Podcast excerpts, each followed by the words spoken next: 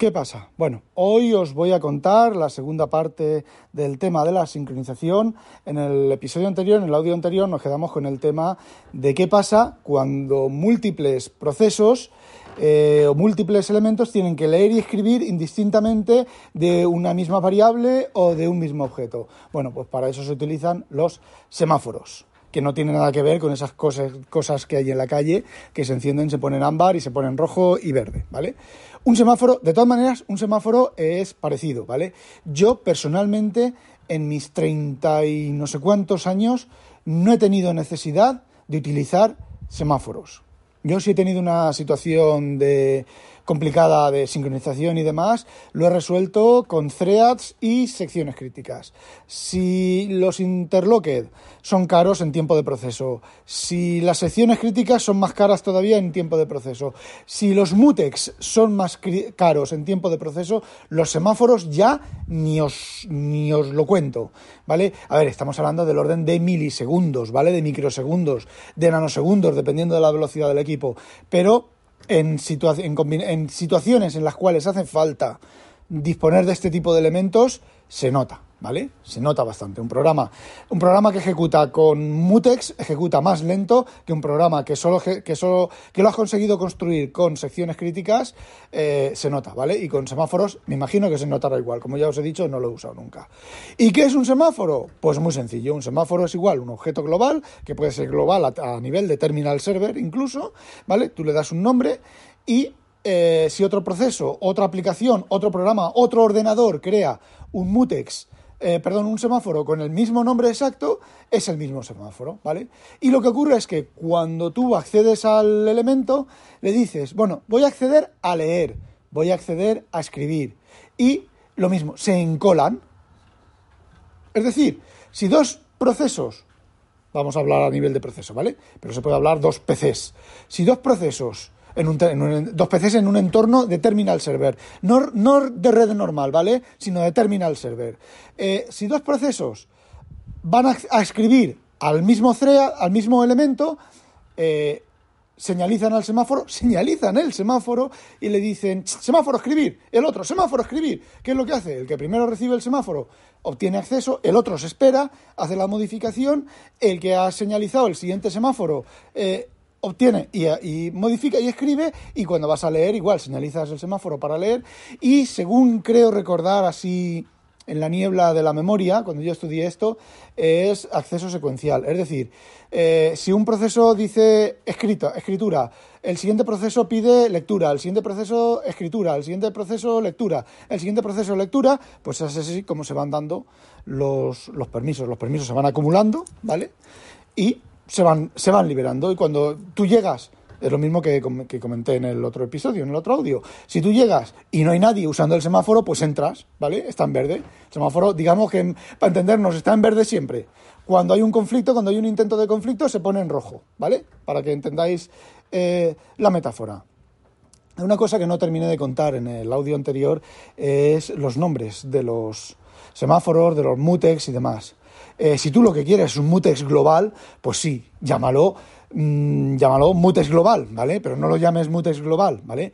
Lo que se suele hacer, lo que normalmente se suele hacer es, eh, aquí ya cada uno venga, tiene la picardía de cada uno. Yo lo que hago para que sea un mutex local y si alguien le da por, por eh, asignarme un mutex, un nombre de mutex con el mismo nombre, yo lo que hago es utilizar un with. ¿Vale? Un, identificador único. Eh, también lo puedes hacer, pues, por ejemplo, con el nombre de la aplicación.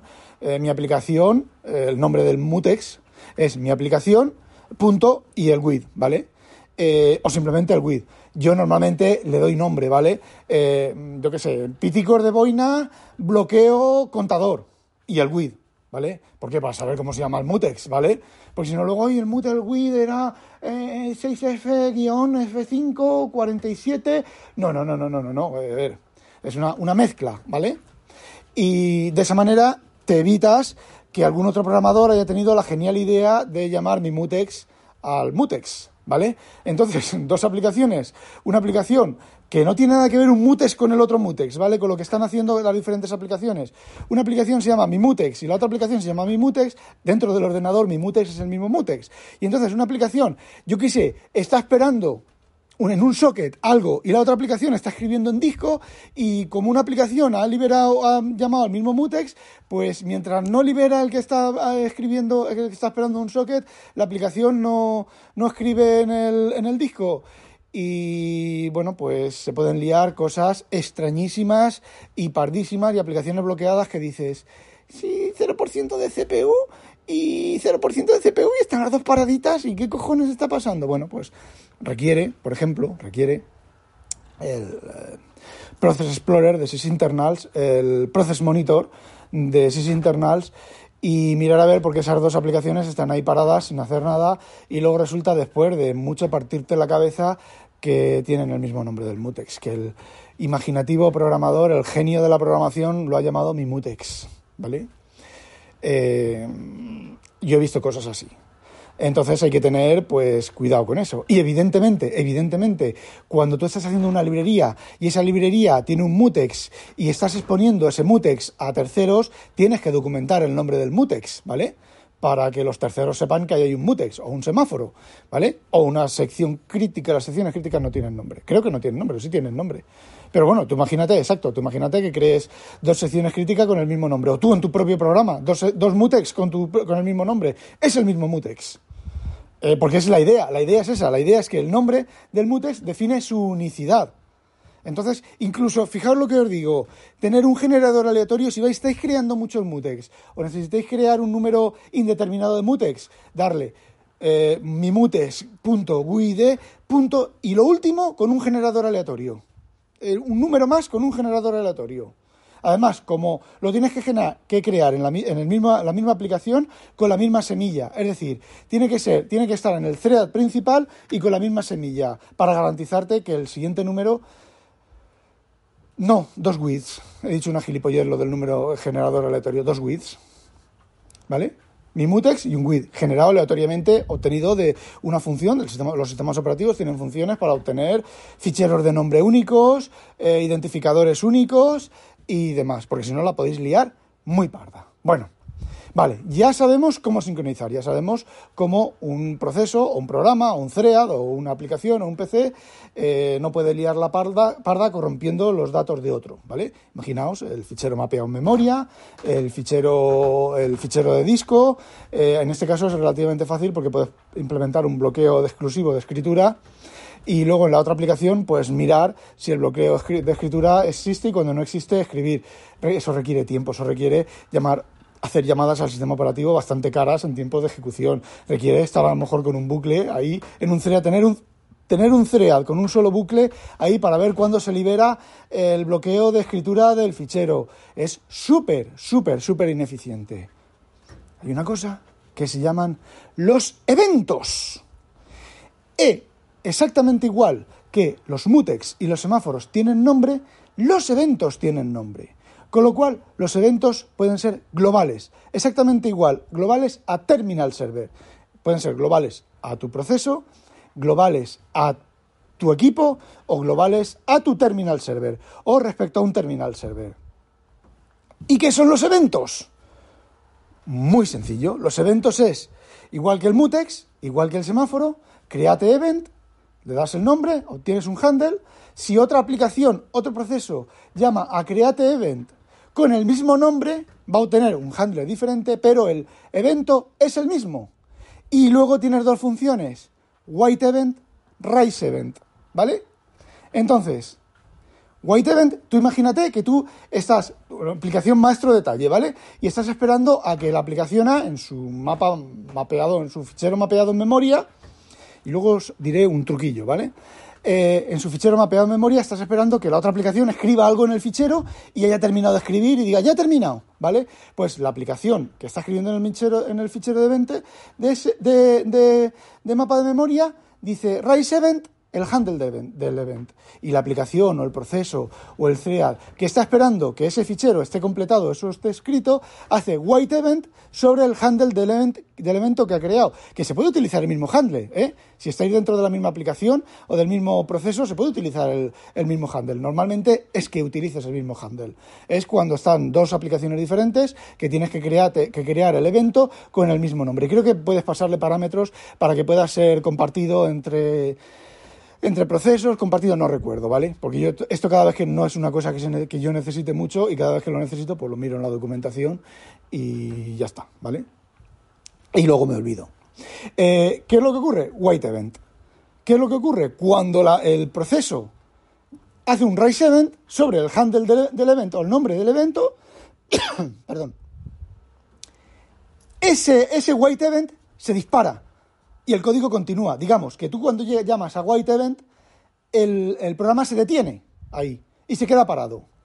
Pero se queda parado sin un bucle de consulta, sin nada. Ocupa 0% de CPU. Cuando la otra aplicación o el otro tal dice, vale, ya he escrito Rise Event, ese, bucle, ese programa se libera y el código continúa. Ha señalizado un evento. Esto no tiene nada que ver con el bucle de mensajes de Windows ni nada, esto es general y me imagino que macOS tendrá lo mismo y que Linux tendrá lo mismo y si no lo tienes una mierda del sistema operativo, básicamente. Y, eh, bueno, pues, pues eso. ¿Qué es lo que ocurre? Que se pueden dar situaciones mucho más complicadas. Por ejemplo, imaginaos una aplicación que esté escuchando varias máquinas varios equipos, ¿vale? Pues que hay funciones para esperar múltiples eventos. Le pasas la lista de los handles de los múltiples eventos que estás esperando y hasta que no se disparan todos, no continúa el, programa.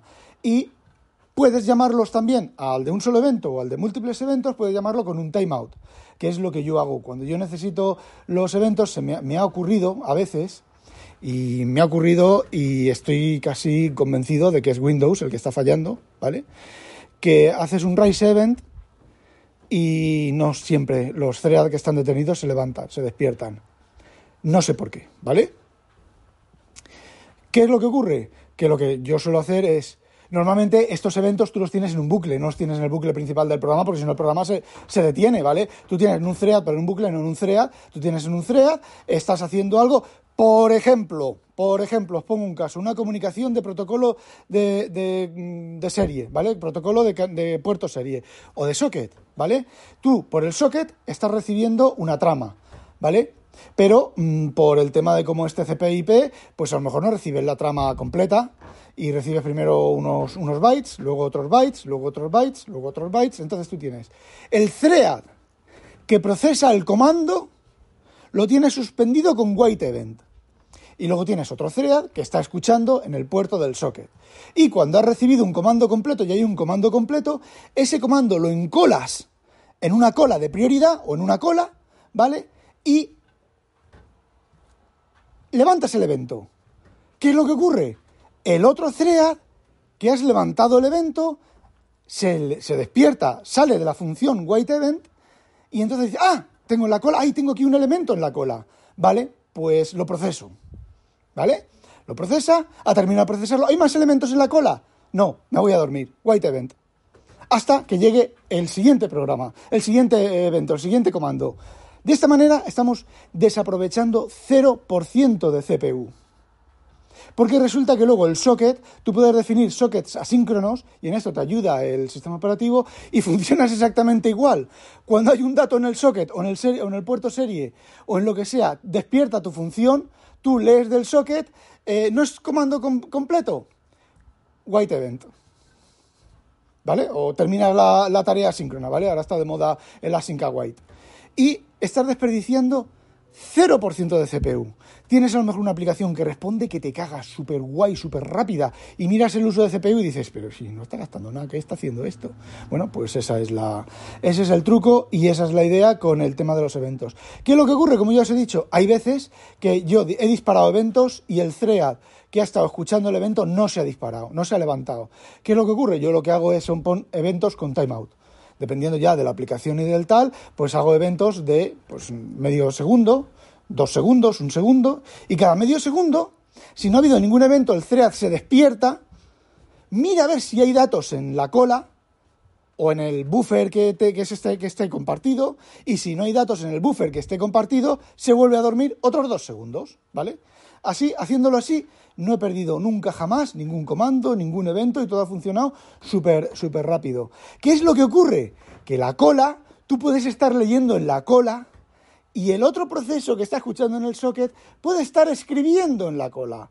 Entonces necesitas una cola de prioridad sincronizada, que por suerte, por suerte, la mayoría de los sistemas operativos, y si no el sistema operativo, la mayoría de las librerías, de las bibliotecas y de los lenguajes de, programación tienen una cola sincronizada y no tienes que hacer nada, ¿vale? No tienes que poner ni un semáforo, ni un, ni un, ni un eh, mutex, ni una sección crítica. Normalmente si son un thread que escucha, que escucha el socket, que mete en la cola, y luego otro thread que se despierta y lee de la cola, cuando vas a leer, cuando vas a sacar el elemento de la cola, con una sección crítica es más que suficiente. Y aquí es donde viene el truco del almendruco, que aquí ya es un poco retorcer eh, todo el tema. Si os fijáis, con los eventos y con los threads y con los datos compartidos y demás, hay que utilizar los eventos, o sea, hay que utilizar, se suelen utilizar los eventos, la sincronización, pero, pero, pero, pero, a poco espabilado que seas, solamente con los eventos puedes sincronizar con los eventos. ¿Cómo? Pues muy sencillo si el protocolo lo da, porque normalmente los protocolos de comunicaciones pues no suelen ser a tutiplén, ¿vale? No suelen entrar datos tal. Entonces cada 50 milisegundos, ¿vale? Por ejemplo, el protocolo CCTalk, que va por un canal serie, son cada 50 milisegundos. Hay 50 milisegundos entre un comando y el siguiente. ¿Qué es lo que ocurre? Si tú te organizas para que el, el, thread levantado que procesa tu cola de prioridad o que procesa tu buffer, si tiene, no tiene por qué ser, tiene un puntero a, un bloque de memoria suficiente para contener el mensaje más largo, ¿vale? Si tú sabes que en 50 milisegundos al otro, al otro proceso le da tiempo a procesar el eh, proceso, no, a otro eh, thread, le da tiempo a procesar el comando, no necesitas sincronizar. Lo único que tienes que hacer es medir que si te entra un comando antes de los 50 milisegundos, esperes hasta 50 milisegundos la diferencia antes de encolar el mensaje y levantar el evento. Aquí ya entra eh, truquillos de programador con experiencia y demás. Pero si no lo tienes claro, como os lo he explicado, sincronización y cola o cola sincronizada y disparo de eventos.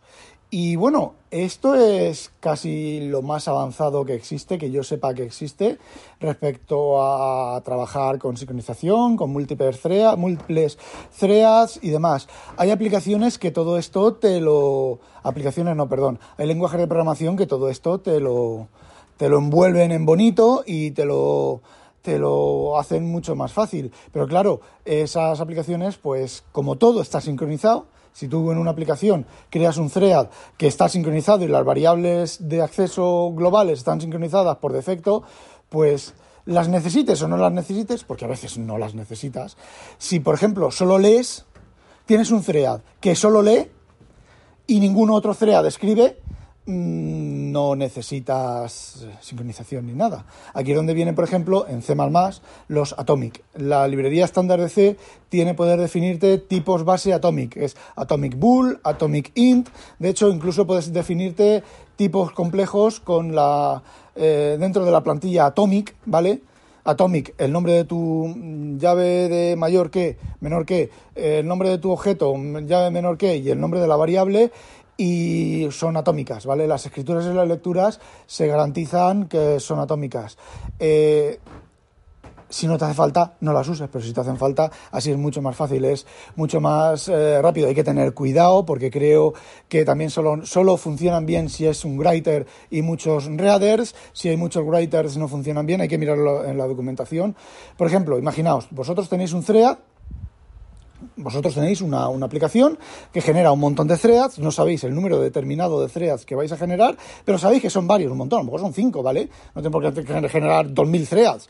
A ver, si tú generas 2.000 threads al, en bucle, haciendo 100% de uso, sin, sin eventos y sin nada, eh, tu Windows se va a morir, ¿vale? ¡Ah! ¡No puedo más! Se va a poner la CPU, los cores al 100% y se va a morir. Eh, no, a ver, una cosa que esté bien, ¿vale? Pues simplemente tú defines, cuando todos los threads quieras que mueran, tú defines, es un writer, un atomic bool, en thread, ¿vale? Una, variable global a tu programa en thread y luego en el bucle, en un momento dado del bucle, cuando cada thread haya terminado su, su tarea, su, su, bloque de tarea y vuelva a reevaluar la, la, condición, pues mientras esa variable sea true, pues yo sigo en bucle. Cuando es false, pues salgo del bucle. Luego hacer un join a todos los threads, pues es mucho más fácil que matar los threads, porque puedes matar un thread en un momento inconveniente, eh, o la penny, perdón, en un momento inconveniente y eh, joder el programa, ¿vale? Entonces, bueno, pues es un poco un tema un poco delicado. Hay veces que los eso que os he contado de los de terminar los threads, pues a veces no funciona y os podéis volver locos porque no funcionan y luego resulta que es que un atomic bull no es la variable correcta de terminar el thread. A lo mejor lo que necesitas es un array crear un array de, de, de bulls, ¿vale? Para indicar cuándo terminar, cuándo señalizar cada, que cada thread ha de terminar. No sé, hay montones de maneras de hacerlo y cada una es adecuada en base a la experiencia de cada uno y en base a lo que, a lo que se quiere obtener. Y os digo una cosa, muchísimos programas hacen cosas raras porque no están sincronizados, ¿vale? Muchísimos programas, muchos programadores, muchísimos, muchísimos, muchísimos. Si os habéis comentado, yo he comentado en el de Leña al Mono, eh, la última aplicación esta que yo he llamado Dashboard, eh, tiene montones de threads y están sin sincronizar y acceden sobre variables estáticas globales de la aplicación en C Sharp, que eso es un delicadito, ¿vale? Es muy delicadito las aplicaciones estáticas globales en, en C Sharp eh, accediendo a los threads, modificando, leyendo, tal, y te puedes encontrar, por lo que os he dicho antes, que una variable eh, de repente valga 7418, 429, tal, no sé qué, no sé cuánto, menos uno, porque es un entero sin signo y ha pasado a menos uno, ha pasado a todo unos y es un overflow y, bueno, cosas rarísimas que que bueno, que se solucionan eh, sincronizando aplicaciones que a lo mejor una aplicación le das a cerrar y la aplicación no se cierra. ¿Por qué? Porque tiene un thread ahí. ¡uh! ¡uh! los, threads, los se pueden crear que cuando se señaliza la aplicación para que termine, terminen. El problema es que puedes terminar el thread en un momento inconveniente. No en un momento inconveniente porque estés dentro de, un, eh, de una sección crítica o lo que sea, no, no. Un momento inconveniente en tu aplicación, un fichero abierto a medio guardar, ¿vale? Entonces, bueno, pues... Eh, eh, tienes que esperar y tienes que terminar. Por ejemplo, el background worker en C Sharp tiene la opción que tú puedes decir que el thread termine, pero le puedes notificar al thread que termine antes de, salir de ámbito, porque si no, si generas un background, un background, joder, background worker con la, opción de que la aplicación master la puede, de que el thread primario lo pueda terminar, se te puede quedar a medio actualizar cualquier cosa. Entonces, bueno, pues es cuestión de jugar con todo esto. Y os repito, mm, fallos muy raros de programas hay veces que yo me he pasado. Yo he ido, a ver, yo he ido de consultor a empresas. Cuando yo trabajaba antes en, la, en una multinacional, hace ya bastantes años, yo iba a empresas de consultor a resolver estos problemas. Y a mí cuando, a ver, no resolver estos problemas en concreto, y a mí cuando me decían, no, mira, es que tenemos este problema, que esto tocas aquí, tocas allí, y ahora cuando ocurre esto, mira, mira, mira, ahora está pasando, ahora está pasando. Eh, sincronización, y me responden, ¿qué? Digo, vale, te lo explico.